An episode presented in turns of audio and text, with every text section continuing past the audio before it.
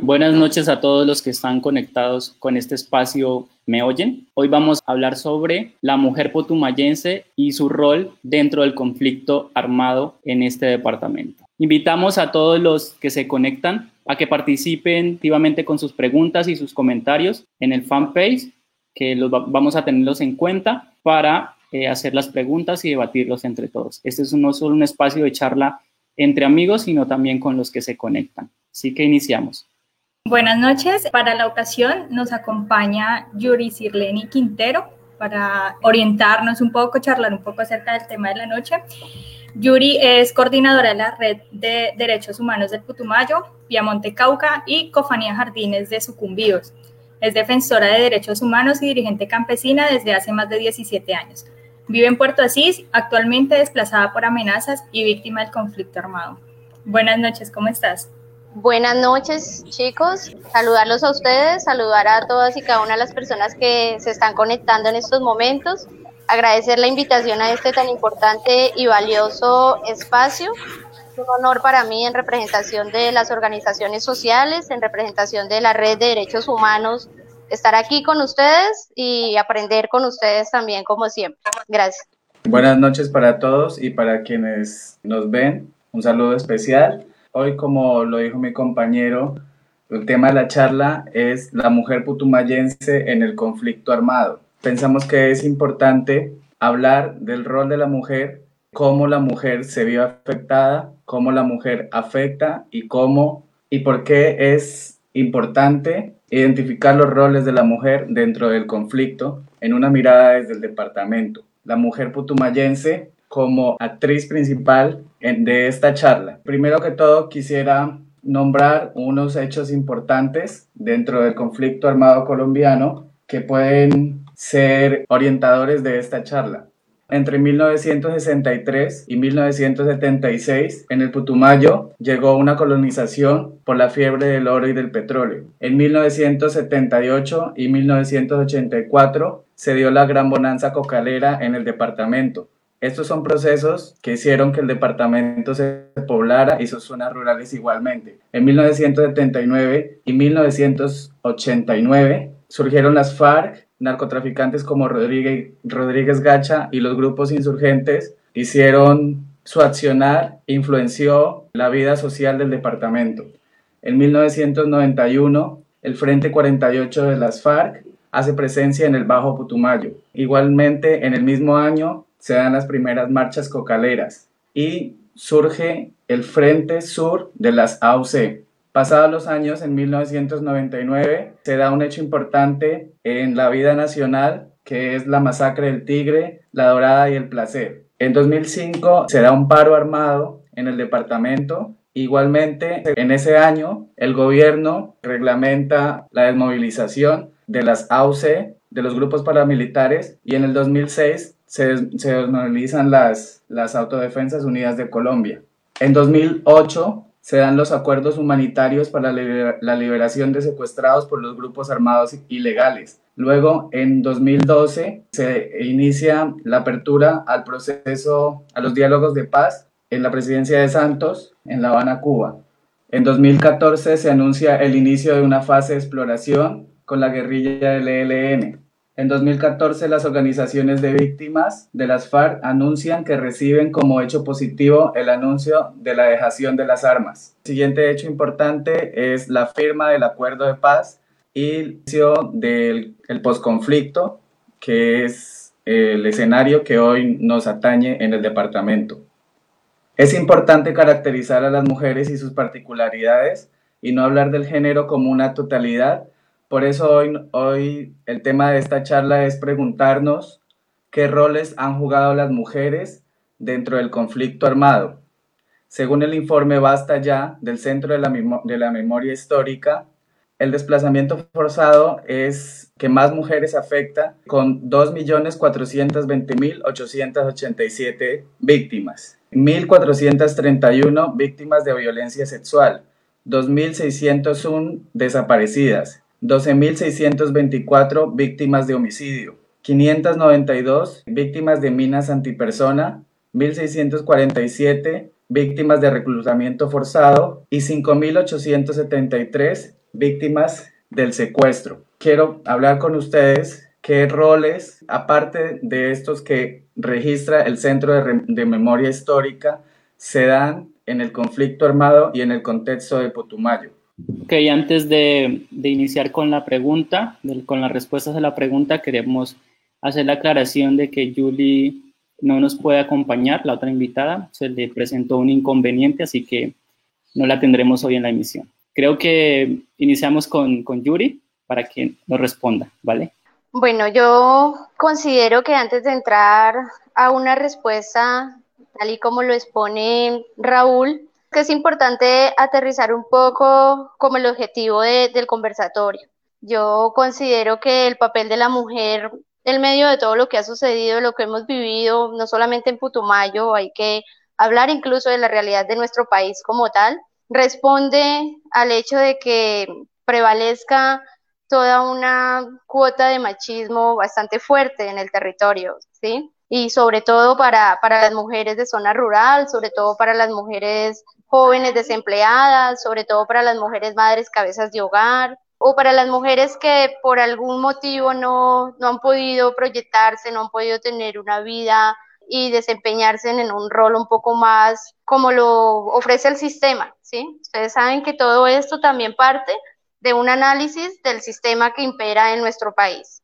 En ese sentido, chicos, es importante decirles que en, ese trayecto de historia que nos comparte Raúl, definitivamente son situaciones que han marcado mucho la, vida misma de nuestro departamento. El rol de las mujeres en el departamento a través de cada uno de esos hechos ha sido crucial, ha sido muy valioso eh, muchas de nosotras hoy, muchas de las mujeres hoy empoderadas al interior de los procesos organizativos, somos hijas paridas en medio de todas esas luchas, en medio de todas esas olas de violencia, en medio de las masacres, y somos sobrevivientes de muchas masacres, somos sobrevivientes de, todas esas circunstancias que muchos en el Putumayo y en, el país conocemos. En ese sentido, también hay que decir que haber sobrevivido a eso fue incluso por el papel nuestro. Nosotras las mujeres, como mujeres dadoras de vida, como madres, como soñadoras, como ese ser más sentimental y romántico que puede haber en la faz y en la alrededor de la Pachamama, además, porque nosotras, eh, por vivir en medio y rodeadas de tanta naturaleza, adoptamos una forma diferente de analizar y en ese orden de ideas pues es mucho más fácil poder proyectar propuestas, ratificar incluso como que eso que nos duele, cómo podemos superarlo, cómo podemos solucionarlo. Y hoy hay que decir que muchas de nuestras eh, mamás, de nuestras amigas, de nuestras compañeras, son voceras, son representantes nuestras, incluso porque aprendieron en ese rol de la defensa por la vida, en la defensa por el medio ambiente, en la defensa por el territorio.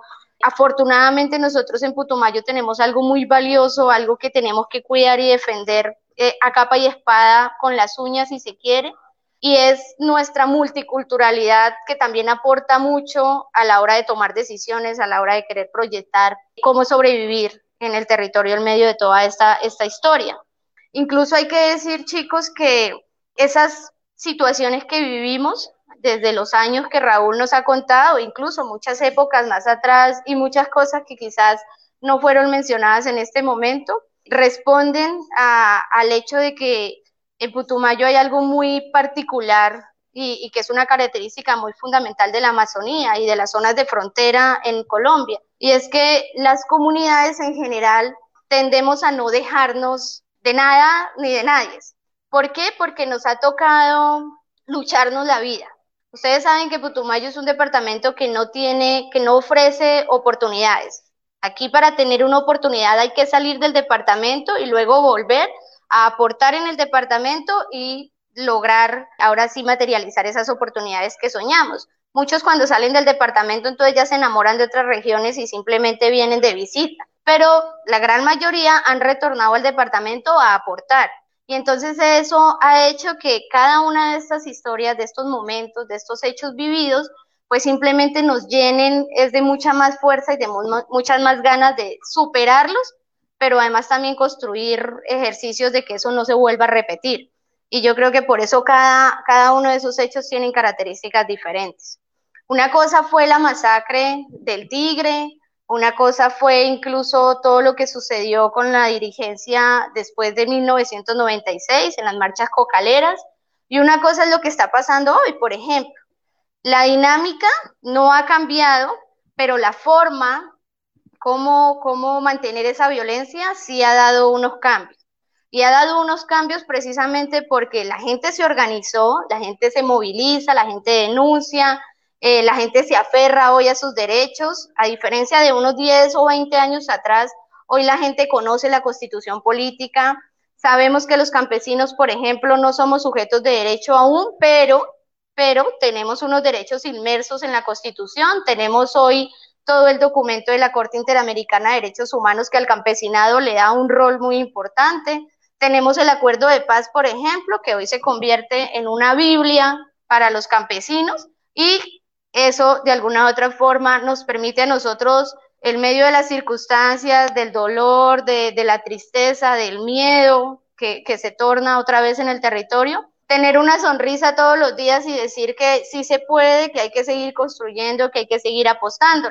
Y es ahí precisamente donde se diferencia el papel de la mujer a el papel de, ustedes, de, los hombres, de nuestros compañeros, de nuestros amigos, eh, desde, cada uno de los espacios que ellos, que ellos participan eh, y con sus diferencias. Porque nosotras optamos por mantener el hilo de las situaciones y eso es algo muy místico, ¿no? Para nosotras es algo muy místico porque además es tan sencillo como decir somos mamás y para nosotros la vereda, el barrio, el municipio, el departamento como tal se vuelve como los hijos de todos. Entonces, uno tiende a veces a, ser muy paternalista también, pero eh, eso hace que uno no pierda el hilo de, la búsqueda de soluciones y de atención a esas problemáticas. Y la manera como las expresamos, incluso como las contamos, eh, tienden a, a ser en un lenguaje mm, que adopte y que además vincule e incluya a otras personas y a otros sectores, como por ejemplo, lo que hemos logrado hacer, y cuando digo hemos logrado es porque yo me siento parte de que hoy en Putumayo, por ejemplo, haya un equipo y se encuentre un equipo de jóvenes muy grande, adelantando, tratando de visibilizar, de demostrar esta clase de ejercicios. Por ejemplo, si nosotros hubiésemos contado con esta clase de ejercicios hace 10 años,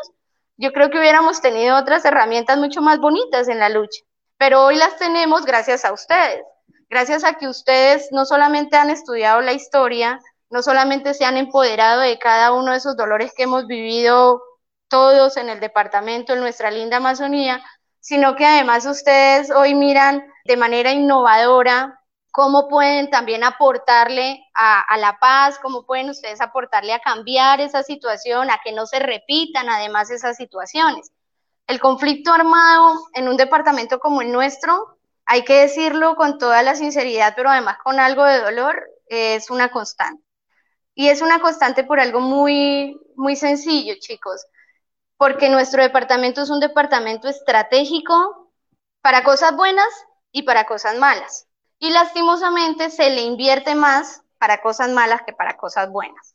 Nosotros, por ser departamento de frontera, debiéramos de tener las mejores vías, debiéramos de tener una universidad, mejor dicho, un campus universitario, la berraquera, y, y perdónenme la expresión, pero así debiera de ser. Debiéramos de tener industria, debiéramos de tener unos canales de comercialización colombo-ecuatorianos, colombo-peruanos, hasta con Brasil si se quiere. Pero no, lastimosamente ese sueño nuestro, ese, ese, ese querer de la población putumayense no está en las prioridades del gobierno colombiano, de los partidos políticos, de los sectores de la economía o del capitalismo, que son los que toman decisiones por, por nosotros y lo siguen haciendo. Y entonces eso hace que el conflicto interno que nosotros vivimos prevalezca, más aún cuando, cuando no se quiere reconocer que hay un conflicto interno, cuando no se quiere reconocer que Putumayo es alfombra del narcotráfico, que Putumayo es alfombra de grupos al margen de la ley, que Putumayo es alfombra incluso del hecho de que mm, el ejército, la policía no se suelten de unos roles ahí como que uno dice, bueno, cuestionemos esto porque nosotros somos un departamento amazónico muy grande, tenemos unas zonas en ruralidad muy extensas, somos más rurales que urbanos, por ejemplo, y tenemos mucha militarización en el departamento. Y uno diría, esa militarización debiera de darle al departamento otra, otra mirada, como en otros países o como en, otros, en otras regiones de nuestro país incluso.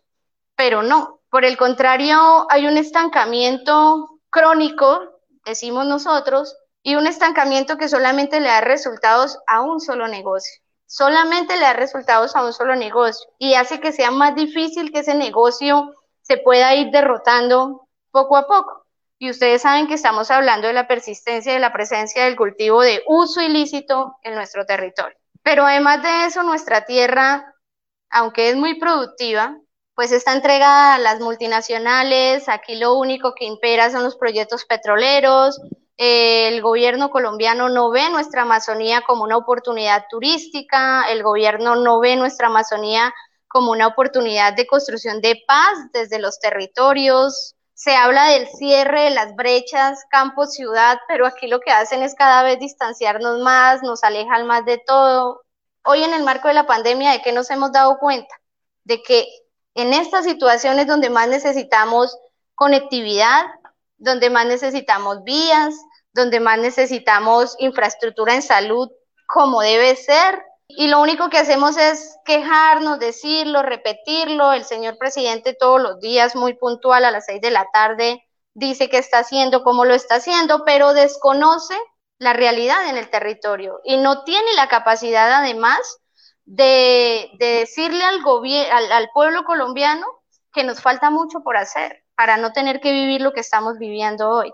Y entonces, en medio de todo ese rol, nosotras las mujeres insistimos en proponer, insistimos en, apostarle incluso a mecanismos como las juntas de acción comunal, como los colectivos de derechos humanos, como la mujer emprendedora que, que puede eh, sobrevivir con modelos económicos diferentes, Miren que el papel de la mujer al interior de la presencia de los cultivos de uso ilícito es, es hasta bonito. Es bonito porque la mujer, pues en últimas, es la que aporta a que los hombres puedan estar cosechando, a que los hombres tengan sus alimentos en las horas puntuales, y no porque seamos las cocineras del cultivo de coca, sino porque de alguna otra forma es lo único que el gobierno, aunque no lo reconozca, permite que exista y es lo único donde no nos exigen ni experiencia, donde no nos exigen eh, que si tenemos hijos o no tenemos hijos, por el contrario, nuestros hijos terminan vinculados y aprenden a caminar de una mata a otra, es una cosa muy, muy mística además. Y es ahí donde nosotros le hemos dicho al gobierno nacional, señor gobierno, es que el problema no es el cultivo de coca. El problema en, el, en un departamento como el Putumayo es que usted no proyecta, no construye, no propone nada más. Usted se ha empeñado, y cuando digo gobierno me refiero a la política, el gobierno como tal, no me refiero a Iván Duque, no me refiero a ni siquiera al gobernador, ni siquiera a los alcaldes, me refiero a las políticas que existen en, el, en nuestro país como tal, que son las que están construidas para que un cultivo como la coca persista en la historia, ¿sí? Y que por el contrario simplemente esté en un rol de, de, que, bueno, hoy lo erradicamos aquí, pero mañana el campesino, como nadie le dio ninguna otra opción, pues va y lo siembra en otro lado. O peor aún, pues vienen y lo fumigan, pero fácilmente lo cortamos abajo y la mata crece mucho más bonita. Y ellos lo saben. Lo grave de todo esto es que ellos lo saben, la fuerza pública lo sabe, el Ministerio de Defensa lo sabe, Naciones Unidas lo sabe, Estados Unidos como uno de los que financian la política antidrogas, el uso del glifosato, la erradicación, lo sabe y hacen un como un show ahí mediático de que, bueno, los campesinos somos los más cultivadores, somos los culpables, incluso porque nos lo han hecho saber así, nos lo han dicho así, lo han expresado así, de que nosotros hacemos somos culpables de que, de que la guerra y de que el problema del narcotráfico y la violencia alrededor de eso persista. Me parece a mí que es un error muy grande, pero, pero sería más grave si nosotros no nos empoderamos de eso. El campesinado hoy, ¿qué dice? Nosotras las mujeres, ¿qué le estamos diciendo al gobierno nacional? Primero, somos conscientes de lo que sucede alrededor del cultivo de uso ilícito. Vivimos en carne propia una violencia constante día a día. Si no es un actor, es otro actor, si no, incluso la misma, la misma ley, es decir, el, cultivo es un cultivo ilegal, nos pueden perseguir por eso, nos pueden capturar por eso, podemos perder nuestra tierra, podemos perder nuestras familias, todo. Vivimos en medio de eso, con esas preocupaciones todos los días. Pero alzamos a ver a nuestro alrededor y no hay opciones de nada, no nos ofrecen nada. Lo único que aquí nos ofrecen es hacer que la pobreza, cuando, me cuando digo la pobreza me refiero al mismo modelo económico, las circunstancias, la crisis humanitaria en el territorio cada vez es más fuerte y es porque incluso eso también es una estrategia de, de, todo este, este sistema capitalista, mantener a la gente en una crisis humanitaria así, así, tan difícil, tan fuerte. ¿Para qué? Para que sigamos siendo dependientes de lo legal y lo ilegal, para que sigamos simplemente siendo consumistas, porque nos emocionamos con que cada 20 días, 15 días tenemos eh, un pesito más y entonces lo único que hacemos es salir al mercado, salir al almacén, nos compramos lo que esté de moda, volvemos al, al campo, volvemos a la cosecha, ese es el rol en un país como el nuestro, ¿sí? sí y es algo que hay que ir combatiendo. Entendemos el, el, el rol identificado aquí y me parece eh, muy bonito que lo nombras, que eh, uno de los principales roles en el departamento de la mujer y en el conflicto armado es el rol de la mujer rural. Basados también en esto, eh, identificamos el, el, rol de la mujer eh, cocalera, no sé, pues la cultivadora de, culti pues, de cultivos de uso ilícito, tanto la cultivadora como quien acompaña el proceso. Además, logro pues identificar de, de tu intervención que las mujeres durante el conflicto, las mujeres de hoy son las hijas del conflicto, al igual que son las sobrevivientes, son las líderes de hoy. Incluso durante tu intervención, eh, pues logré identificar a la mujer militar, que me parece un rol importante también como mujer, y a la mujer emprendedora, de, todo, de toda la situación logra y busca un camino diferente a su realidad y trata de resaltar en lo que en lo que vive. Como nos decías que las oportunidades acá en el departamento son limitadas, entonces no solo las mujeres, sino la totalidad de, lo, de los habitantes buscan oportunidades y la idea es volver al departamento a aplicar esas oportunidades. Esto y las cifras del informe Basta Ya nos muestra que, que todo el sufrimiento y las historias, o sea, como haciendo una comparación de lo que reporta el informe del Centro de la Memoria Histórica y lo que nos cuentas de tu percepción, no todo se muestra en cifras y la historia no lo cuenta todo.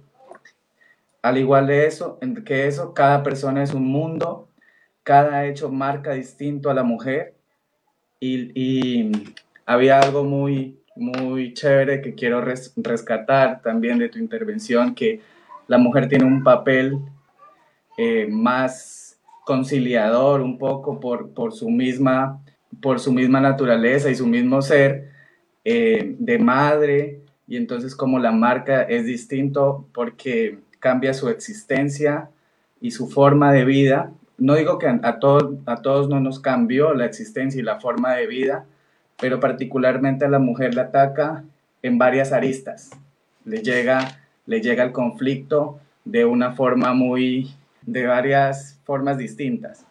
También quiero pues decir que la mujer de organizaciones sociales que surgieron durante el conflicto, incluso que, que se agruparon en una respuesta a estos grupos, Aparte pues de los hechos, yo en la línea de tiempo marqué la, la masacre del placer, porque es una masacre muy visible y documentada, porque de ahí surgieron, fue como un punto de inflexión en nuestra historia del departamento, donde surgieron muchos, muchos movimientos de mujeres que incluso motivaron a otras mujeres hoy en día a amparse.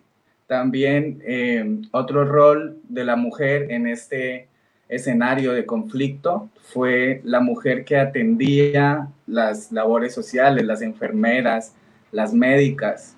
Bueno, no son solo víctimas, sobrevivientes, también está la mujer combatiente, la mujer militar, y, pero sí quiero hacer como una duda que yo les expresé previamente a, a mis compañeros, que fue la mujer paramilitar reforzando de que cada persona es un mundo y que la idea de esta, de esta pregunta es eh, no, no tener a la mujer en una totalidad, como decir la mujer es la víctima del conflicto, no, sino que también se presentan desigualdades entre las mujeres porque la mujer paramilitar no, no se vio como una mujer combatiente que llevó a las armas, sino jugaban unos roles como más de lobby social y entonces ahí, ahí enfrentamos a una desigualdad y de pronto ese rol no estuvo tan presente en el departamento porque no era el sitio donde se hacía ese lobby, sino este el sitio donde nos llegaba la violencia.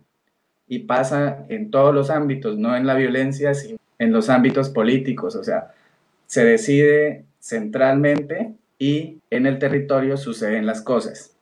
No sé, mis compañeros hablemos un poquito más. ¿Qué opinan pues, de los roles identificados que he enumerado aquí en el momento? A mí me parece como eh, que es importante realmente con el tema que arrancó nuestra compañera y es sacar esa, ese pensamiento tan machista que desde, desde el mismo conflicto ubica a las mujeres como solo un actor eh, que vivió la violencia como víctima, ¿cierto? Creo que es importante de pronto ahondar un poco más en el tema de la mujer también como victimaria o como parte activa de este conflicto. Creo que desde las mismas fuerzas militares, desde las mismas guerrillas, desde los mismos grupos paramilitares, tampoco se le da a la mujer un papel fuerte, un papel de liderazgo. Siempre a, partir de, como que la historia nos liga siempre a ese lado de, debilidad o de roles un poco más suaves, ¿sí? No, no ubican a la mujer como una como una fuente también de, poder, de tomar decisiones y de hacer parte activa realmente de, de, este conflicto. Normalmente cuando hablamos de las mujeres en el conflicto se habla de la madre que perdió a su hijo, de la mujer que se quedó viuda, que tiene que salir adelante con sus hijos. Y es importante, realmente es parte muy importante del conflicto, pero también me parece chévere que hayan mencionado esa otra parte de la que poco se habla, y es de la mujer como parte activa. Entonces me parece como muy, muy interesante también como que de pronto nos ampliaras eh, si conoces eh, de esta parte de la temática. Creo que además es algo muy muy necesario, ¿no? Entre nosotros. Cuando nosotros hablamos de constructores de paz, de ser constructores de paz, nosotros debemos partir incluso de la capacidad que tenemos, y no solamente las mujeres, hoy en día los hombres han demostrado que tienen una capacidad de reconciliación muy bonita, porque estamos todos convencidos de que primero una de las herramientas fundamentales de construir es escucharnos, es dialogar es incluso la posibilidad de perdonarnos. Y es ahí donde yo, yo he tenido que aprender, porque soy víctima, porque he tenido muchos dolores, porque a veces uno se llena como de ese sentimiento de rabia, de venganza, incluso si se quiere, con las cosas que ha vivido. Pero cuando nosotros enfrentamos la realidad conscientes de que no es una cosa que te pasa solo a ti, sino a muchas personas, y vemos que para nuestros hijos hay que pensarse algo diferente, entonces entendemos que es necesario sanar, que es necesario escuchar, que es necesario incluso comprender por qué la guerra deja consecuencias como esas.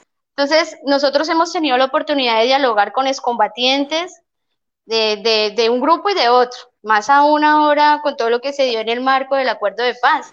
Nosotros conocemos colectivos de personas, hombres y mujeres, que estuvieron en el rol del paramilitarismo y que hoy, por ejemplo, tienen cooperativas, que están asociados, que tienen un proyecto, por ejemplo, de pescado, ganadería, e incluso muchas de ellas madres cabezas de hogar que se encontraron y se organizaron para salir adelante sin depender de nadie por las vivencias mismas que, que tuvieron.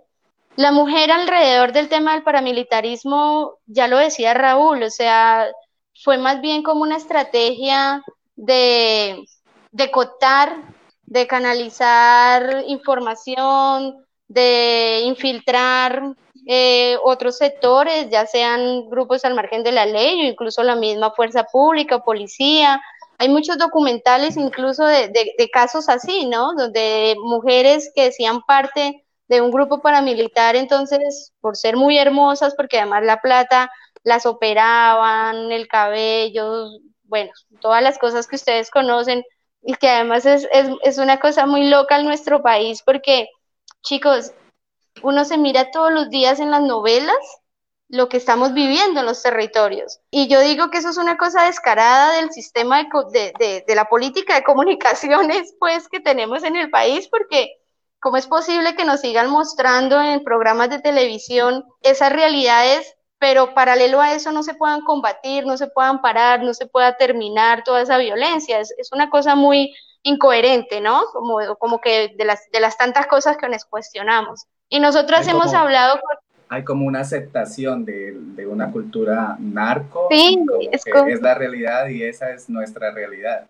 Sí, uno debe conocer pues la historia y saber que hay estéticas que son así, pero hay otras estéticas y en el, en, el territorio hay otras también.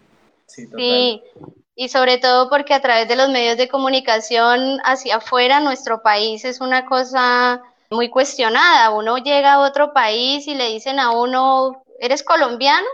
Entonces uno dice, sí, orgullosamente colombiana. Y entonces, ah, el narcotráfico, Pablo Escobar, FAR, bueno, guerrillas, es una cosa muy eh, tormentosa. A uno que, que realmente eh, le cuestan aún esas cosas, uno dice, caramba, por culpa de los medios de comunicación, de tantos programas que terminan es vendiendo una mala imagen de nuestro país que tiene muchas cosas bonitas por mostrar, da, da piedra, ¿sí? Eso indigna mucho, pero es, es lo que tenemos. Y esas cosas que tenemos son las que nos permiten a nosotros preocuparnos y querer cambiarlo, ¿sí? Querer hacer algo o apostarle algo diferente por ir cambiando poco a poco eso y lo logramos al interior de nuestras comunidades, al interior de nuestros hogares sobre todo, porque hay que empezar por ahí. Es una experiencia muy válida. Mira, eh, les iba a contar que nosotros tuvimos en ocasiones conversatorios con mujeres excombatientes, ya sea de FARC o de paramilitarismo, porque en Putumayo el paramilitarismo estuvo muy fuerte y no podemos decir que no existe, solamente que cambiaron algunas dinámicas por, por, la misma, por el mismo resultado de las movilizaciones, de las denuncias, del nivel organizativo que tiene el territorio. Y ellas cuentan en lenguaje incluso de pedir perdón, ¿cómo era eso? ¿Qué les tocaba hacer? ¿Por qué lo hacían incluso? Ustedes saben que para nosotras las mujeres hay algo que es muy, muy, muy real y que nosotras lo reconocemos con, con mucha ternura además, y es que nosotras nos emocionamos muy fácil por las cosas bonitas, ¿no? y nos, nos encantamos con mucha facilidad. Habemos personas que le damos un control a eso, un control sano, a veces porque no tenemos la posibilidad, pero otras veces porque somos conscientes que hace parte de una cadena de consumismo que no nos lleva a nada. Pero sí han habido chicas que es que desde muy jóvenes soñaban con ser muy bonitas, lo que veían en las telenovelas, la música, las bailarinas de las orquestas de moda, todas esas cosas, entonces hacían que nuestras niñas desde muy temprana edad eh, empezaran a querer tener eso, ¿sí? Y se metían en eso, yo quiero ser eso, yo quiero ser así de bonita, yo quiero verme así, yo quiero eh, vivir eso que, que, están mostrando en la televisión, por ejemplo, porque ese es el papel de los medios de comunicación. Es la posibilidad de tener a la gente ahí como en ese círculo de, de no querer hacer nada más y de creer que lo único bonito que hay que vivir es lo que la televisión nos muestra. Y entonces las chicas o, o las compañeras en ese momento nos decían que ellas como que se concentraban era en eso, en que les dijeran todo el tiempo que eran hermosas, en que les dieran regalos, que todo lo que estuviera de moda estuviera ahí, pero además también porque las mujeres, aunque los hombres no lo reconozcan, porque todavía no lo reconocen, les cuesta reconocerlo, nosotras tenemos una capacidad de estrategia muy, muy estable y una estrategia además muy matemática, muy inteligente, por decirlo de alguna forma. ¿Por qué? Porque nosotras cuando proponemos algo, ya lo hemos analizado demasiado. Yo no sé si a ustedes les pase, yo puedo estarles hablando incluso desde mi experiencia. El hecho de ser dirigente no es una cosa fácil, el hecho de ser defensora de derechos humanos no es fácil, hay que dar un debate con nuestros compañeros hombres para que también nos permitan a nosotras ser voceras, para que nos permitan a nosotros representarlos a ellos y a ellas en escenarios como estos, por ejemplo. Y entonces uno ahí es donde entiende que el hombre le da a la mujer ese papel cuando él ve que, le va a dar buenos resultados. Y entonces eso fue lo que se hizo con las mujeres y todavía se hace con, las mujeres en, casos o en, o en temas como el paramilitarismo, por ejemplo. Hay otros contextos, en otros grupos o en otros actores armados que hay que evaluarlos de manera diferente. ¿sí? Yo creo que cuando se hizo la firma del acuerdo de paz, las mujeres farianas en ese momento le mostraron al mundo realmente ellas quiénes eran al interior de las FARC. Hubo un debate muy fuerte con el tema de que las violaban, de que las convertían las mujeres de todos, una cosa muy preocupante, ¿no? Asustó mucho al, país y, a otros países en ese, momento. Pero eh, ellas se, se, concentraron en demostrar que eso no era así porque, porque lo que ellas insistían o insisten todavía es que definitivamente ellas ellas sí fueron muy importantes al interior de ese grupo y les dieron un rol muy importante al interior de ese grupo, diferencia de, otros que todavía siguen mostrando que la mujer es una, una herramienta para lograr un cometido. Sencillamente eh, eso, chico. Yuri, ¿a, qué eh, crees que se deba esa, esa manera de invisibilizar tanto ese rol tan fundamental de la mujer? Hay una cosa natural en la vida del ser humano, en todos, tanto en hombres como mujeres, y es que a nosotros nos cuesta, a nosotros nos cuesta reconocer las capacidades del otro. Y al hombre, a los hombres desde muy chicos incluso, yo, yo soy mamá de dos hombrecitos, y mis dos chicos, yo los veo en ellos, yo veo que a ellos les cuesta relacionarse con, con las amigas, con las compañeras en el colegio, ellos planean entre hombres y cuando ya en ese plan ven la necesidad de tener como el acompañamiento de la mujer, entonces las invitan, pero no las hacen parte de, del plan, ¿sí me entiendes? O sea, no, no, no les preguntan, no, no les consultan.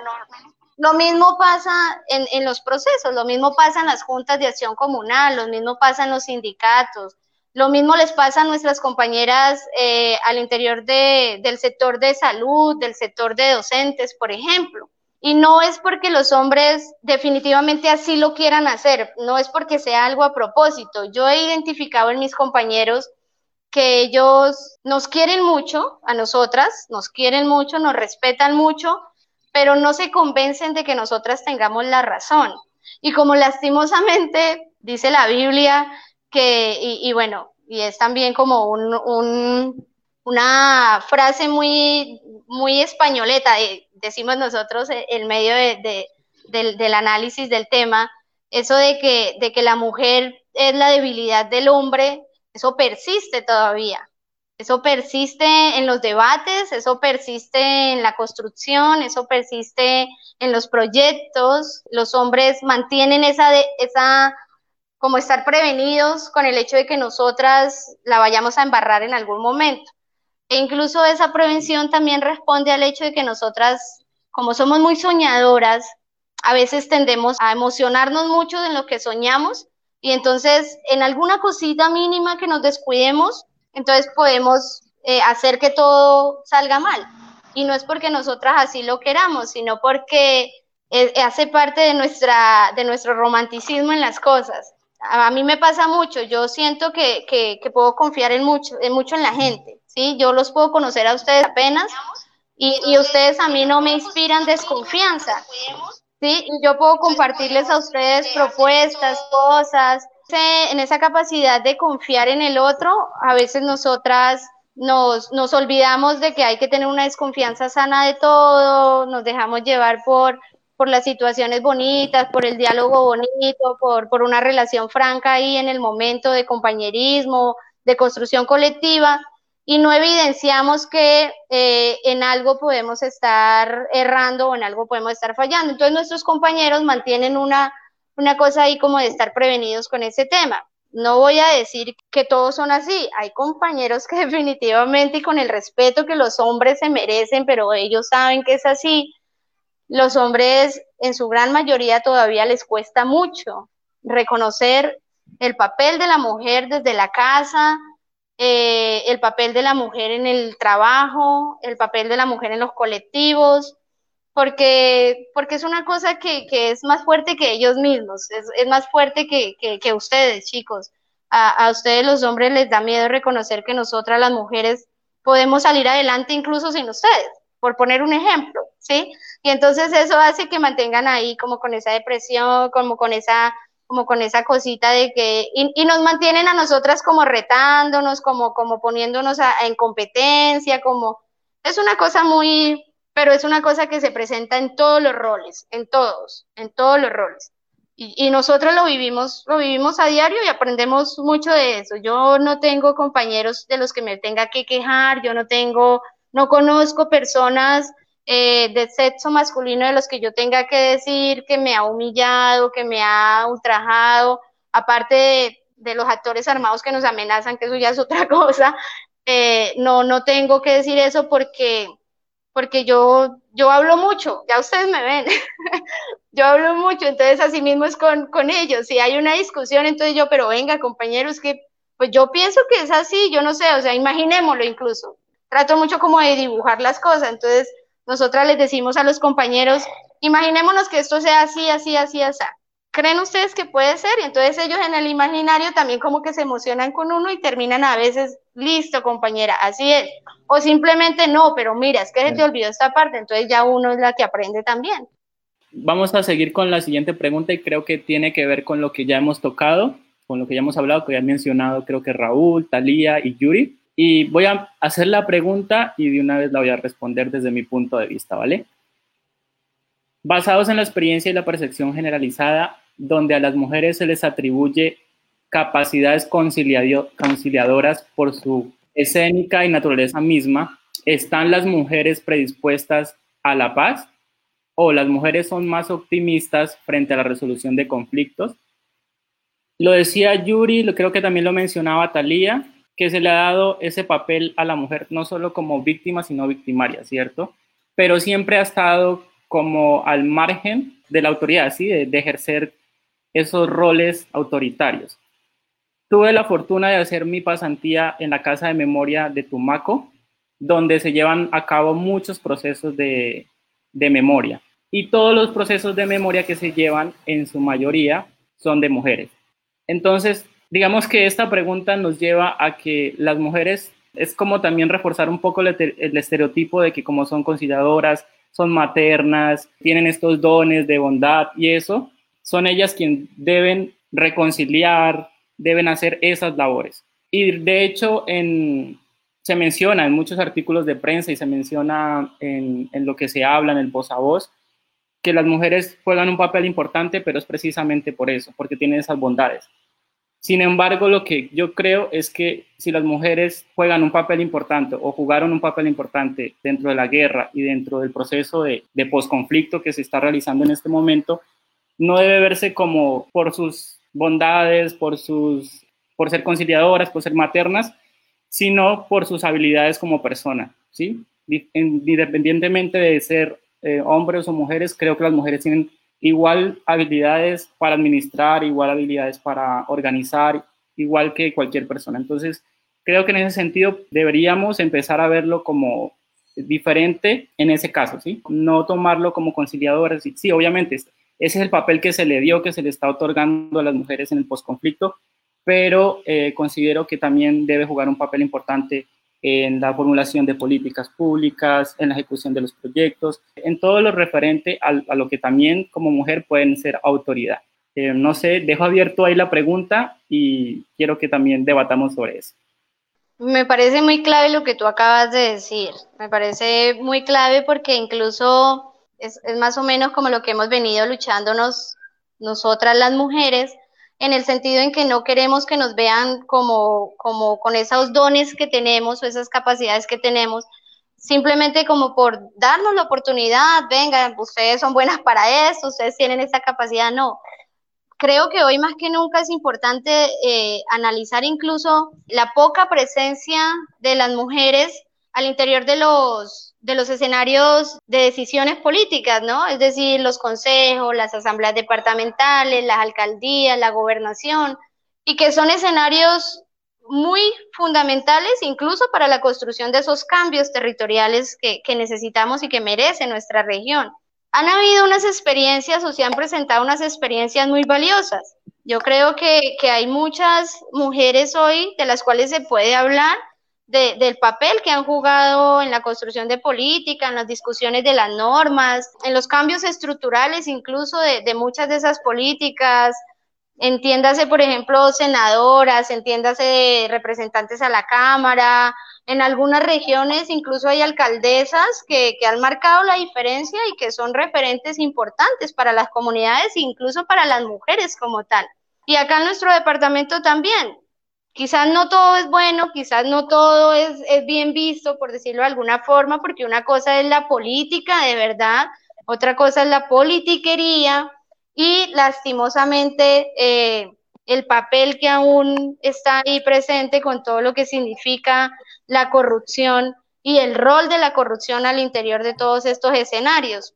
Yo creo incluso, lo puedo decir incluso desde mi experiencia, creo que el hecho de que mujeres como nosotras, eh, organizadas, mujeres campesinas, mujeres que quizás no tenemos pues las profesiones más interesantes, eh, no, no, no vendemos mucho, por decirlo de alguna forma, en términos de, profesionalismo, pero eh, sí hemos demostrado y hemos, y hemos aprendido en el rol de, la, de los escenarios eh, de política o de los recintos como la asamblea, como el consejo, que a nosotras nos cuesta tomar una decisión cuando hay, cuando hay unos intereses particulares que no son colectivos. Y es el caso particular del que yo aprendí mucho hace poco, ¿sí? Hace poco aprendí mucho de eso, chicos. Yo viví una experiencia muy bonita como diputada de la Asamblea en Putumayo, fue muy bonito, yo aprendí mucho, conocí mucha gente, entendí muchas cosas además, porque creo que ese es un escenario que le muestra a uno muchas cosas que uno desde las calles critica, que desde las calles uno reclama, pero que solo en ese escenario puede entender cómo funciona y qué se puede y qué no se puede hacer. Más aún cuando lastimosamente eh, seguimos siendo muy pocas y por el hecho de ser muy pocas, nuestra voz o nuestras propuestas siguen quedando ahí como que, bueno, sí, las escuchamos, pero en votación se quedan cortas. Hoy Putumayo cuenta con una política pública muy bonita de la mujer, equidad y género. Creo que esa política pública tiene aún mucho por darle al departamento, hay que fortalecerla demasiado además, pero en esa política pública fue donde nosotros más pudimos entender gracias al equipo de mujeres que la trabajaron, que fueron las mujeres tejedoras de vida, que fueron las mujeres, todo este rol de las compañeras eh, Fátima Muriel, un equipo de profesionales muy importante que hay en el departamento de puras mujeres, fue donde pudimos descubrir el verdadero rol de la mujer como un actor político importante en el departamento. Y por las mismas experiencias vividas, hay que, hay que decirlo. Entonces, eh, de alguna forma eso, eso hoy eh, es un referente valioso y yo estoy totalmente de acuerdo contigo cuando tú dices que el rol de la mujer no se puede quedar en, simplemente eh, nos dan la palabra, nos abren el espacio porque ahora hay una política de equidad y género. No, el rol de la mujer debe ir mucho más allá, pero ese rol depende de nosotras mismas. Y ese, y ese sería una consigna muy bonita o un mensaje muy bonito para dejar en estos momentos. Nosotras las mujeres tendemos a tener muchos miedos, ¿sí?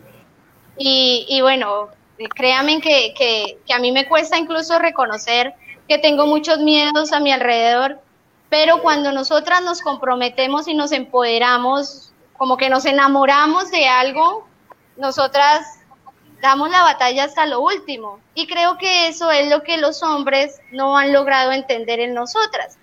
Y es ahí donde nos distanciamos un poco.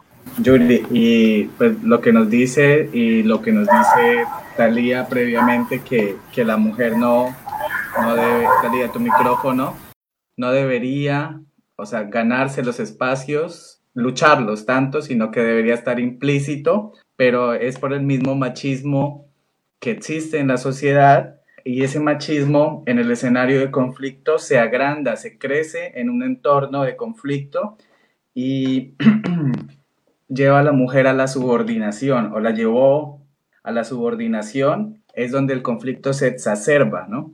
Entonces, cuando ven a una mujer empoderada en el conflicto, sobre todo, buscan los motivos para victimizarla, ¿sí? Entonces, la mujer líder, la mujer de la organización, la enfermera, el conflicto le llega porque se empoderó. Entonces, también eh, en ese sentido, los motivos también por las que el conflicto afecta a las mujeres son cuando son líderes políticas y sociales, cuando son esposas de los líderes, sobre todo en esos, a las esposas de los líderes, que a motivo de venganza se les infringió violencia sexual, violencia psicológica, y hay algo que también pues quiero como recordar de, de nuestra historia, es que a las mujeres que hacían ejercicio político o ejercicio de líder representaban una amenaza y se las comparaba o se las ponía en el mismo rasero que a la mujer que ejercía los trabajos sexuales, haciendo incluso listas, panfletos de mujeres donde eh, estas mujeres iban en contra de su sistema implantado en el territorio y las hacían ver como mal, entonces justificaban el paramilitarismo, se justificaba en que hacía el bien, buscaba como los valores tradicionales de la sociedad y que quien fuera en contra de ese sistema estaba actuando mal. Y entonces, respecto a lo que dicen ustedes sobre el, el escenario en el que la mujer intenta empoderarse, asimismo actualmente se buscan las maneras de callarla. Y pues la verdad, a mi opinión, es, no debemos decir el hombre es así, sino como que intentar cambiar el chip, ¿no? O sea, algunos pues ya hemos entendido eso, pero la educación mm, a otros no les ha llegado el punto para entenderlo, ¿no? Y, y, comprendo pues que hay, que uno respeta y todo, pero sí hay miedo de una mujer que es líder, pero cuando la ven a la altura, la respetan igualmente. Yo quería como comentar algo que estaba hablando Yuri y es eso de nuestro rol, creo que realmente nuestro rol debería estar ligado a nuestras capacidades, eh, más allá de todos esos estereotipos que hemos hablado eh, y que pues todos han mencionado a lo largo de la charla. Y es ese rol de la mujer maternal, conciliadora, eh, la mujer pasional, emocional, no hay que incluirla en las decisiones porque seguramente como son más emocionales o más sentimentales, entonces nos van a, nos van a llevar a tomar una mala decisión, entonces no van a ser objetivas. Sí, todas estas cosas que nos siempre, siempre porque creo que a, lo largo de toda la historia nos han cargado de estos estereotipos.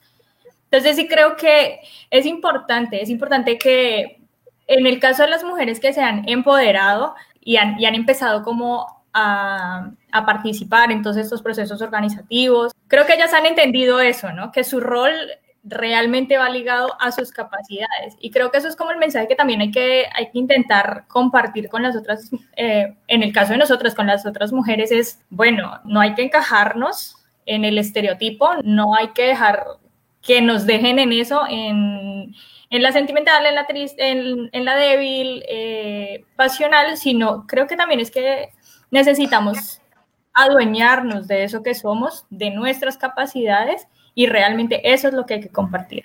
Y eso es realmente lo que yo creo que ha pasado con todas las mujeres que han llegado a todos estos procesos. Y es que conocen sus capacidades y más allá de, realmente creo que Yuri podrá decirlo en su proceso, no toman en serio las opiniones, eh, no toman en serio el mismo proceso. Es como, sí, habla, eh, tienes tu espacio, habla y, está bien, pero pues más allá de eso no nos dejan como trascender, ¿sí? Entonces sí, sí me parecería importante como retomar un poco eso y es que nuestro rol debe estar realmente relacionado con nuestras capacidades. Sí, total, Talía.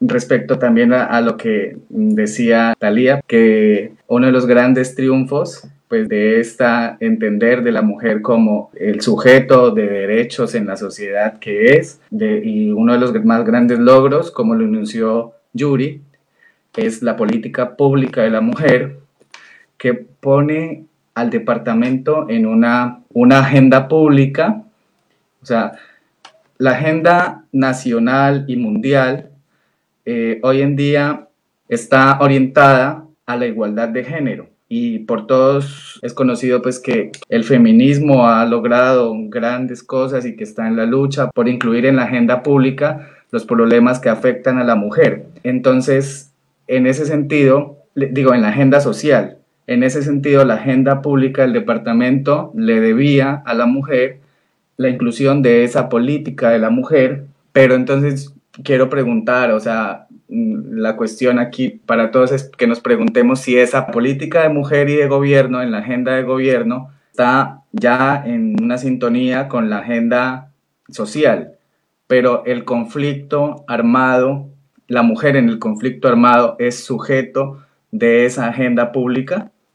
Chicos, con respecto a ese tema, a mí me parece que es fundamental decir dos cosas. Primero, Talía decía algo muy importante, y es que nosotras merecemos que nos reconozcan con otras características, con otras, con otras, mm, otros roles que van más allá de, nuestro, de nuestra naturalidad, de, nuestras, de nuestra forma incluso de ser como mujeres.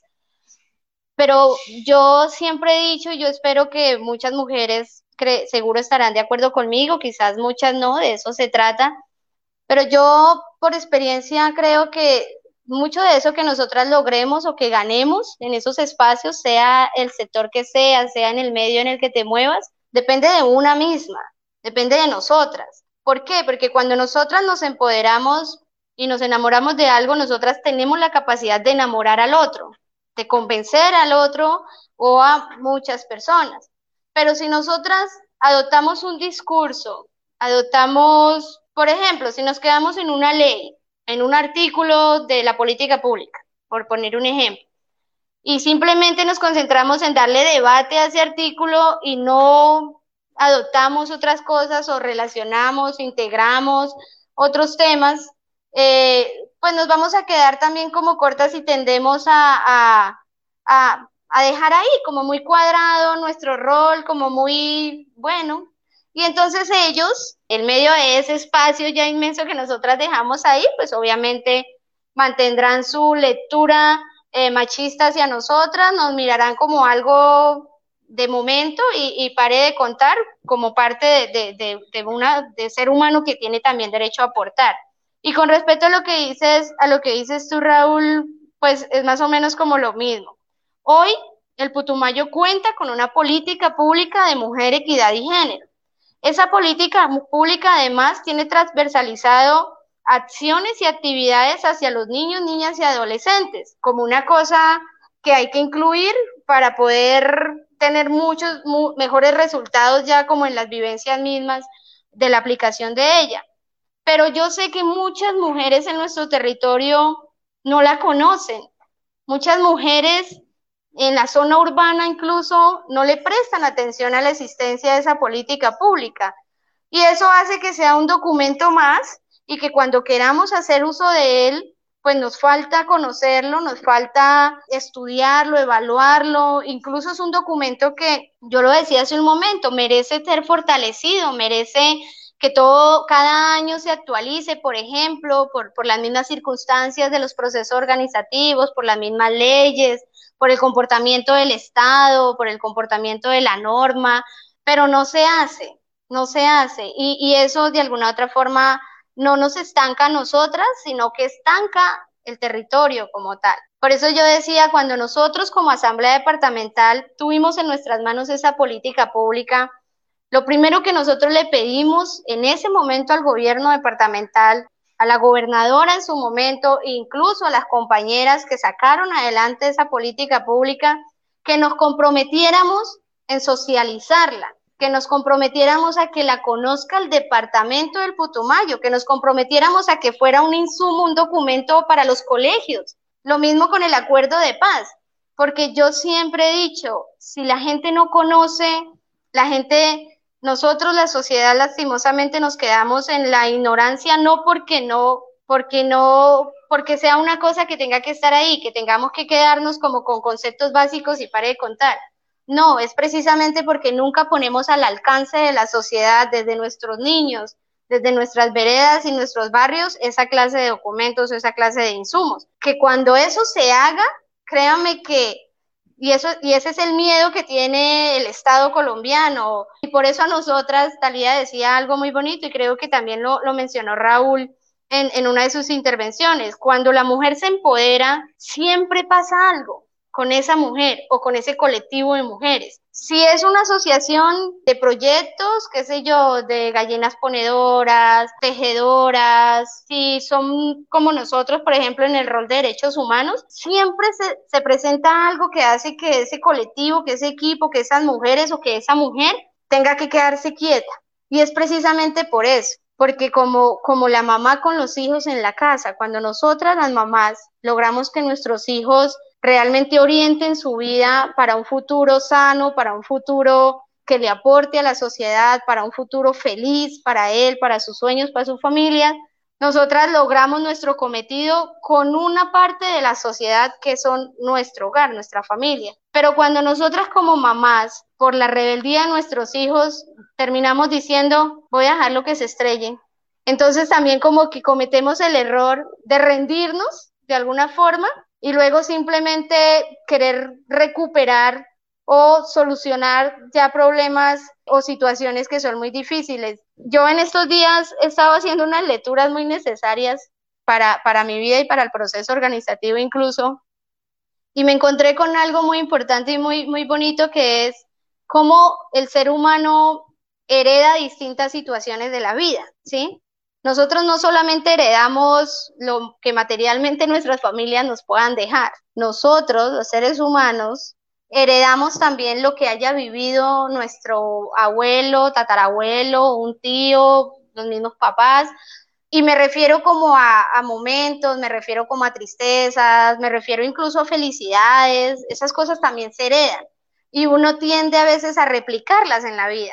Y más o menos eso es como lo que pasa con la, con la sociedad, con la naturaleza misma de las vivencias, de las dinámicas de la sociedad.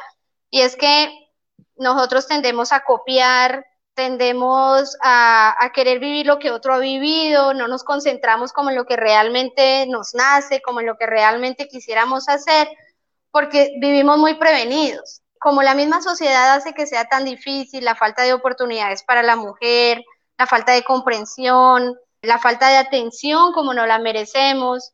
Mire que hoy, a diferencia de hace unos años, en las entidades, por ejemplo, en la Defensoría del Pueblo, en las personerías, en la unidad de víctimas, en agencias que tienen que atender situaciones de, la vida de las comunidades o, o de lo que viva alguna familia X. Antes tú llegabas a una oficina y tenías que entrevistarte con un hombre y entonces tú te medías, te daba miedo, no te sentías en confianza a expresarte. Ahora, por haber identificado incluso eso, que era necesario el papel de la mujer al interior de las instituciones, al interior de, del sector de la industria, al interior del sector militar incluso, porque acuérdese que están en un debate en estos momentos sobre el papel de la mujer al interior de las fuerzas militares. Entonces, por todo eso, hoy hay una cosa ahí como que, como que ha ido cambiando, no todo es para bien, porque yo sí cuestiono mucho eso de que hoy la mujer esté llamada a prestar servicio militar. Yo creo que eso tiene, tiene sus pros y sus contras, precisamente por, por eso que, que nosotras tenemos y que nace con nosotras y que a veces no se mide. Pero sí considero que, que, que hoy el país y la sociedad está reconociendo que el papel de la mujer es no solo valioso, como lo decía Talía, sino también necesario, es fundamental eh, hoy más que nunca el papel de la mujer está llamado a ser perseverante, a ser constante. La cosa es que nosotras tenemos que vivir como en mil roles al día. Somos mamás, somos novias, somos amigas, somos hijas, somos estudiantes, somos eh, enfermeras, somos doctoras, somos abogadas. Y al mismo tiempo, yo, yo creo que una, una abogada, por ejemplo, que tenga que defender un caso de violación debe vivir en una, en, un, en una cosa muy crítica desde su naturaleza misma, porque tiene que defender no solamente hacer respetar un derecho, sino que además tiene que entrar a validar desde los valores, desde, desde qué pasa con esa persona, estudiar el caso desde la parte humana. Es una cosa difícil, pero que solamente las mujeres las entendemos. Para los hombres hay unas cosas que son muy sencillas, muy fáciles, y ellos lo saben, ellos lo reconocen, pero para nosotras sí hay cosas que nos cuestionan mucho y que a veces nos ponen a la defensiva, y son como esos miedos que yo les mencionaba hace un rato, chicos, y, Italia. También respecto pues al desarrollo del conflicto armado y el papel de la mujer en este conflicto, hay otra parte importante del conflicto, igualmente, que es el post-conflicto, el escenario que atañe hoy al departamento como un lugar especial en la reconciliación, en el cambio de, paradigmas, y es la mujer en el post-conflicto. Hay estigma, tenemos como unos referentes anteriores, de procesos anteriores, surgieron mujeres que hoy son políticas, la desmovilización, hablo puntualmente de la desmovilización del M19, dejaron las armas y hoy hacen parte activa de la política nacional.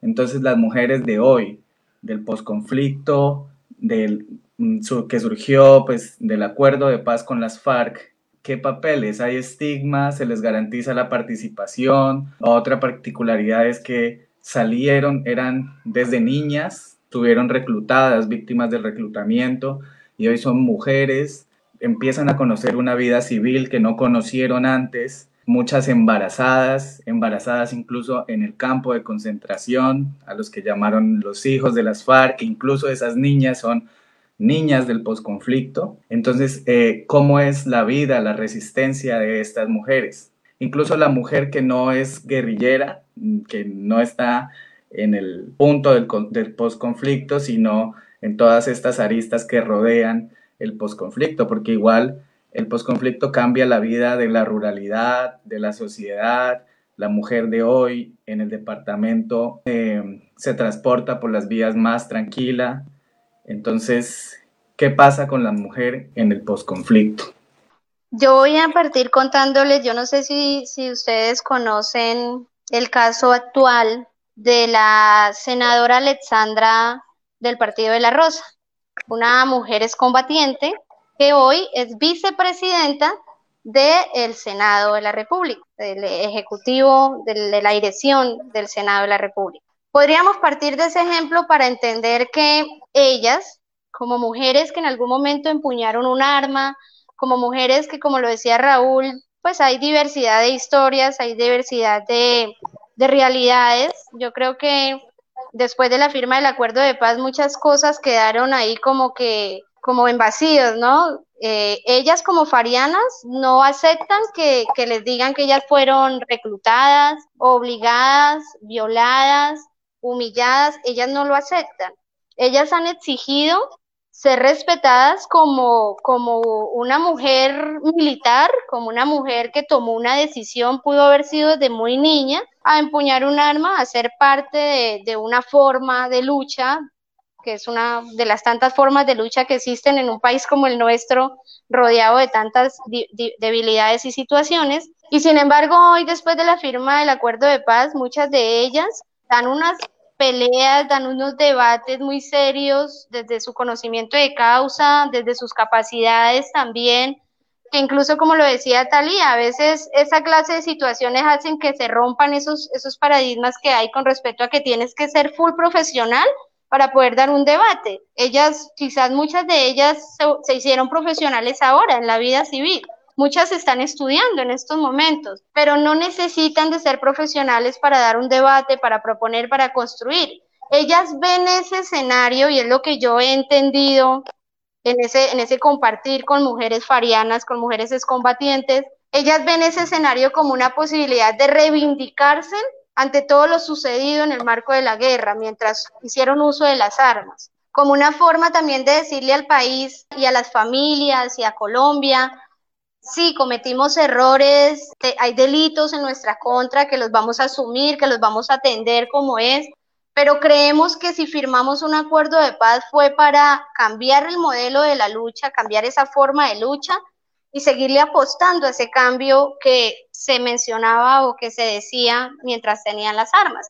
Entonces, considero yo que ese, ese referente de lo que hoy, después de la firma del acuerdo de paz, estamos viviendo es, es una forma bonita de entender no solamente la capacidad de la mujer, sino además que, que como mujer tomaron unas decisiones difíciles, quizás equivocadas, quizás no. Creo que hace parte también del análisis de lo que hay que estudiar, de lo que hay que entender en el diálogo con ellas, con ellos pero ellas insisten y persisten en una lucha diferente en estos momentos, ¿sí?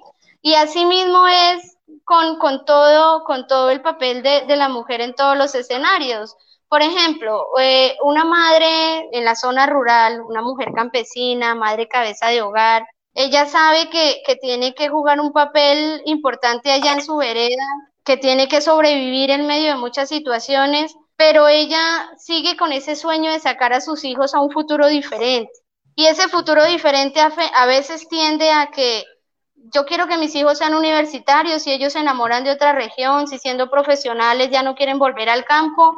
Y eso es algo que nosotras como mujeres campesinas nos cuestionamos. A mí en particular me da miedo que mi hijo, que ya el próximo año tiene que ir a la universidad, después no quiera volver a la vereda porque a mí me parece que lo que yo he hecho en la vida, el aporte que como dirigente, como mujer, como defensora de derechos humanos le he hecho a la vida, está incluso en mis hijos, ¿sí? Yo quisiera que estuviera ahí en mis hijos, que mis hijos hayan podido entender que no solamente es uno volverse un profesional, ir a estudiar, conocer, viajar, eh, tener plata, tener comodidades, que mis hijos entiendan que la vida va más allá, que todos pudiéramos entender que la vida va más allá y que no podemos pensar en nosotros.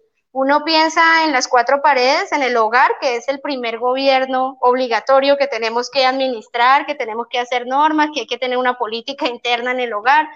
Pero eso que pasa en el hogar se debe reflejado en, en, lo colectivo, en la comunidad, en la convivencia, en el barrio, en la vereda y así sucesivamente. Entonces creo que entendiendo esa dinámica yo soy de las mujeres que considero que a nosotras, para nosotras es muy difícil el aporte que damos, porque, porque nosotras antes de, querer, de aportar tenemos que reflexionar de nosotras mismas. Tenemos incluso que evaluarnos nosotras mismas para poder aportar. En cambio, los hombres o los chicos no hacen eso. Los, ellos son muy, ellos van así, como que en el día a día, como que se concentran en lo del momento, nosotras para poder aportar tenemos que hacer una evaluación desde allá, desde el presente y hacia el futuro, porque precisamente ese es el aporte que hacemos por el hecho de ser mamás y de querer construir seres humanos capaces de luchar y de sacar una sociedad adelante. Una sociedad que desde empieza, repito, desde tener un hogar muy bonito, ser muy buenos padres, muy buenos esposos, muy buenos amigos, y de ahí para allá también ser muy buenos colombianos. Y creo que nuestro país merece eso, merece colombianos enamorados del país, enamorados del, del sueño de transformación, pero no enamorados por apasionamientos, que era lo que Talía decía, no por apasionamientos, sino enamorados, conscientes de que el territorio merece ser diferente y mostrarse diferente además. Entonces créanme, chicos, que para nosotras como, como, como mujeres y parte fundamental de esto, viéndonos a veces en espejos de otras, de otras compañeras o de otras situaciones, lo que les decía hace un rato, conversar con mujeres que estuvieron inmersas en, en acciones de paramilitarismo, que fueron victimarias, que, que abusaron de, del poder de la plata, del poder de las armas en su momento. Hablar con ellas hoy, escuchar esos relatos, verlas a ellas en ese afán de querer ser perdonadas y no saber ni siquiera cómo hacerlo precisamente porque todavía son muy estigmatizadas, porque además son perseguidas muchas de ellas, porque no hay garantías de, de, vida para ellas. Eso, eso a uno le preocupa mucho, a mí me preocupa mucho. Yo como defensora de derechos humanos todos los días me la guerreo porque, porque no se violen derechos. Y cuando yo hablo de que no se violen derechos, tengo que pensar en todo el mundo. Yo no puedo pensar solamente en los campesinos, no puedo pensar solamente en, en mi familia o en mi vereda. Es más, a, veces hay que dar debates incluso de lo que pasa al interior de la institucionalidad. ¿Qué pasa en términos de derechos humanos al interior de las fuerzas militares? ¿Qué pasa en términos de derechos humanos al interior de, de los enfermeros o las enfermeras hoy, del personal de la salud hoy? Hoy, ¿qué está pasando con ellos hoy? Ellos dan su vida por nosotros, por, por la salud, por porque nadie muera en el país, pero ¿quién está dando la vida por ellos? también son estigmatizados incluso, o sea, es una cosa muy incoherente en el país y yo siempre lo he dicho, eso es un problema muy serio de tolerancia, de, de comprensión, de amor verdadero, de conocer, de escuchar, de, tener la posibilidad de dialogar, de hablarnos así, mirarnos a los ojos, contar nuestras historias, conocernos el uno al otro, respetar al otro como es. Y creo que nosotras las mujeres tenemos todavía mucho, mucho por hacer porque, porque nosotras tendemos también a, caer en el error de, de competir entre nosotras, de mirarnos o querernos mirar unas más grandes que otras, unas más bonitas, las hablamos mejor, las otras no. Y eso eh, impera todavía, impera mucho, está presente todavía ahí en, en, todos los roles que nosotros, que nosotros vivimos en el día a día. Yo trato de ser, se los digo con toda franqueza, yo yo trato de ser muy diplomática, trato de ser muy mesurada cuando voy a decir las cosas, pero han habido escenarios en los que me ha tocado simplemente retirarme o, tomarme un vaso de agua y pedir permiso porque no me siento en la capacidad de insistirle a la institucionalidad, sobre todo. A mí me cuesta mucho, se los, se los confieso, y sé que mucha gente que nos está viendo me conocen y sabe que es así, a mí me cuesta mucho sentarme frente a un ministro, frente a la ministra del Interior hoy y tener que insistirle a ella en buenas palabras para que para que nos atienda como es, pero además para que cumpla con lo que tiene que hacer. A mí me da rabia, o sea, y con lo último que ella hizo cuando vino al departamento, pues peor. Y entonces tengo que decir, pero ojo, ojo que estás frente a una mujer, ojo que estás frente a una mamá, ojo que estás frente a, a una esposa, a alguien que ha sufrido también algún, tiene algunos traumas, tiene algunas cosas ahí que hacen que sea así, que se comporte así, porque como defensora de derechos humanos tengo que evaluar al otro, conocer al otro antes de juzgarlo, antes de acompañarlo, antes de asesorarlo, para saber qué hacer y cómo hacerlo. Y es muy bonito, pero es muy complicado. Yuri, qué agradable este, como este camino que hemos recorrido a través de esta charla en donde hemos podido hablar de las mujeres como víctimas de un conflicto armado que nos ha acompañado durante muchos años en el país, las mujeres como actrices, eh, como parte activa de esta violencia, de este conflicto, y también como las mujeres constructoras de paz en este momento, tanto en el momento del conflicto como en este momento. Y también como que vale la pena mencionar lo interesante que es que no precisamente una mujer se queda encasillada en uno de estos roles, no precisamente solo es víctima o solo hizo parte activa del conflicto o solo es una constructora de paz. Creo que a lo largo de las etapas que, se viven, una mujer puede hacer parte de cualquiera de, de estos roles. Una mujer como que puede fluir también entre estas etapas del, del conflicto. Entonces me parece chévere eso que podamos como hablar de todas estas variaciones que se pueden dar en los roles. Sí, Talía, eh, precisamente es, como eso. Yo también estoy muy emocionada, créanme que para mí es muy valioso, muy valioso. Esta clase de, de, momentos, esta clase de actividades para nosotros son las que nos, nos forman todos los días. Yo puedo llevar muchos años en, en el rol que tengo hoy. Yo empecé muy joven siendo dirigente, le heredé lo que soy a mi mamá orgullosamente mi madre eh, hizo un muy buen trabajo en mí.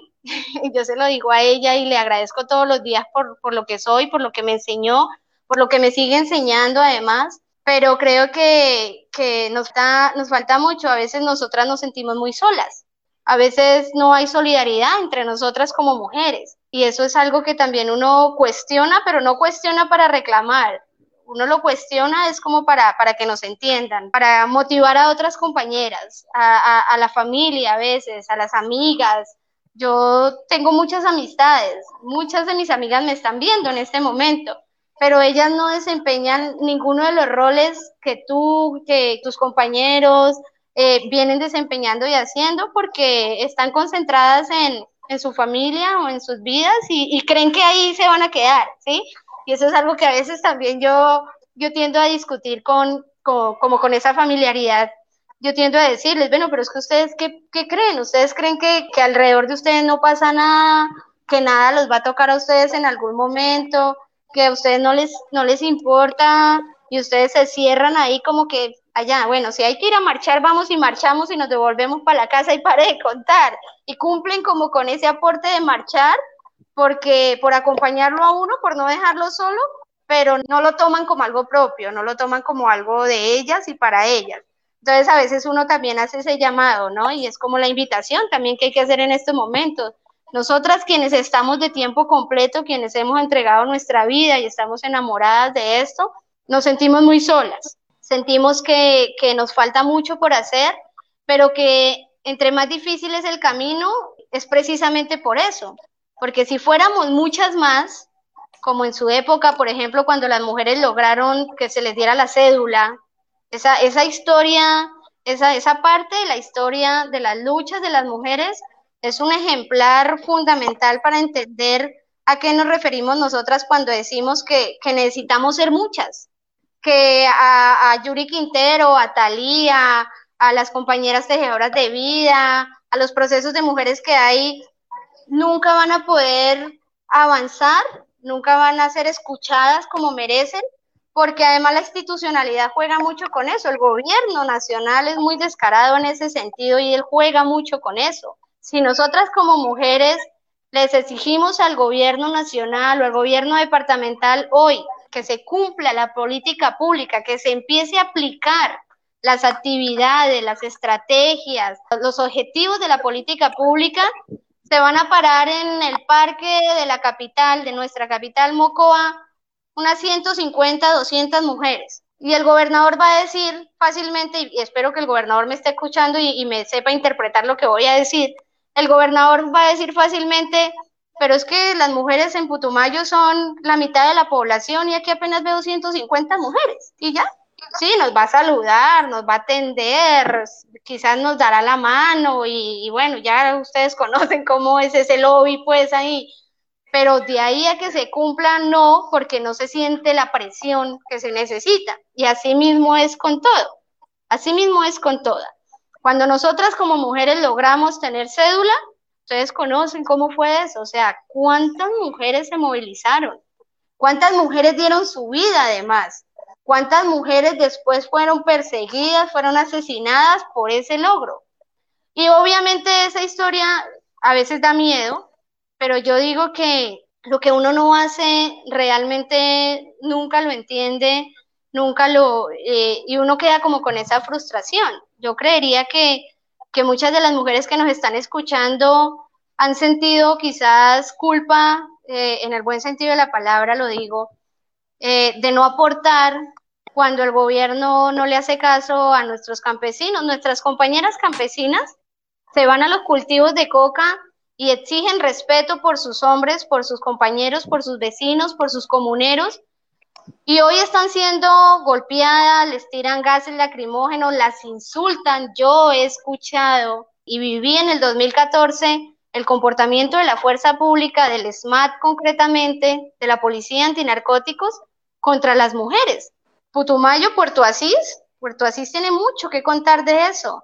Nuestras compañeras indígenas, por ejemplo, nuestras compañeras comuneras, eh, consejos comunitarios, las compañeras del pueblo NASA, esas compañeras que además hacen parte de una guardia indígena, que defienden un territorio que es de ellos, en medio de una cosmovisión muy bonita, han sido insultadas, han sido ignoradas, han sido humilladas. ¿Y dónde ha estado la solidaridad del resto de las mujeres para que eso no siga pasando? Nosotros en redes sociales decimos, decimos muchas cosas en redes sociales. Nosotras, yo por ejemplo aquí les puedo estar diciendo a ustedes muchas cosas que me nacen, pero de ahí a que las podamos aplicar es una cosa bien compleja y es respetable además.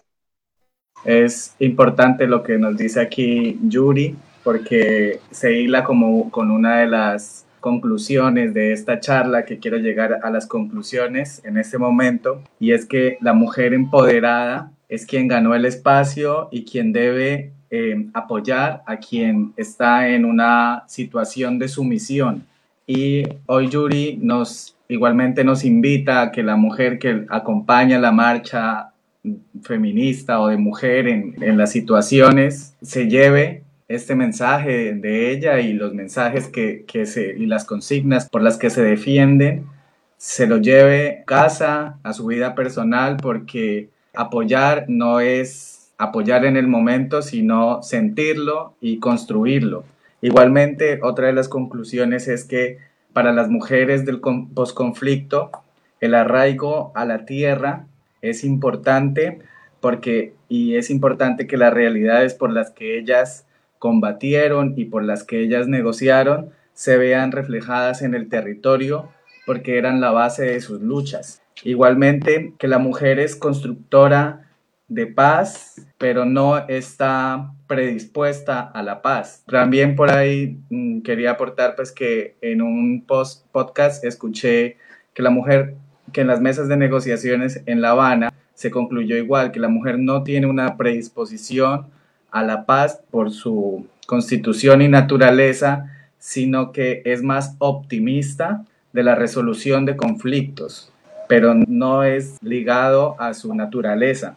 Tiene la iniciativa, mejor dicho. La mujer se gana los espacios, gana el espacio en política y las mujeres y, la, el refuerzo pues como de, de estas conclusiones es que por lo que iniciamos, por la pregunta que iniciamos es que si la mujer eh, debería ser vista como un todo en el conflicto o, eh, y podemos llegar a la conclusión que no, que las particularidades de la mujer como ser individual, no como un colectivo mujer, esas eh, particularidades son las que determinan su rol, son las, las que determinan su rol.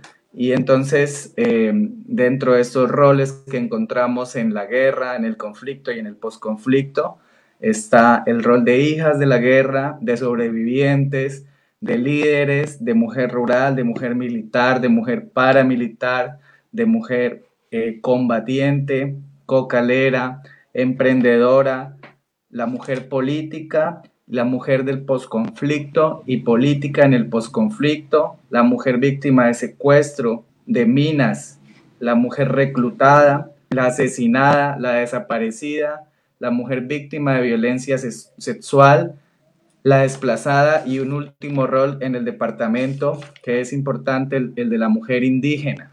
Igualmente, pues no podemos eh, desconocer el, el, papel, los daños colaterales que hizo el conflicto a las mujeres, que son, como yo lo había nombrado, las mujeres médicas, enfermeras, miembros de misiones eh, y de la sociedad civil en general, que de alguna u otra forma les llegó el conflicto.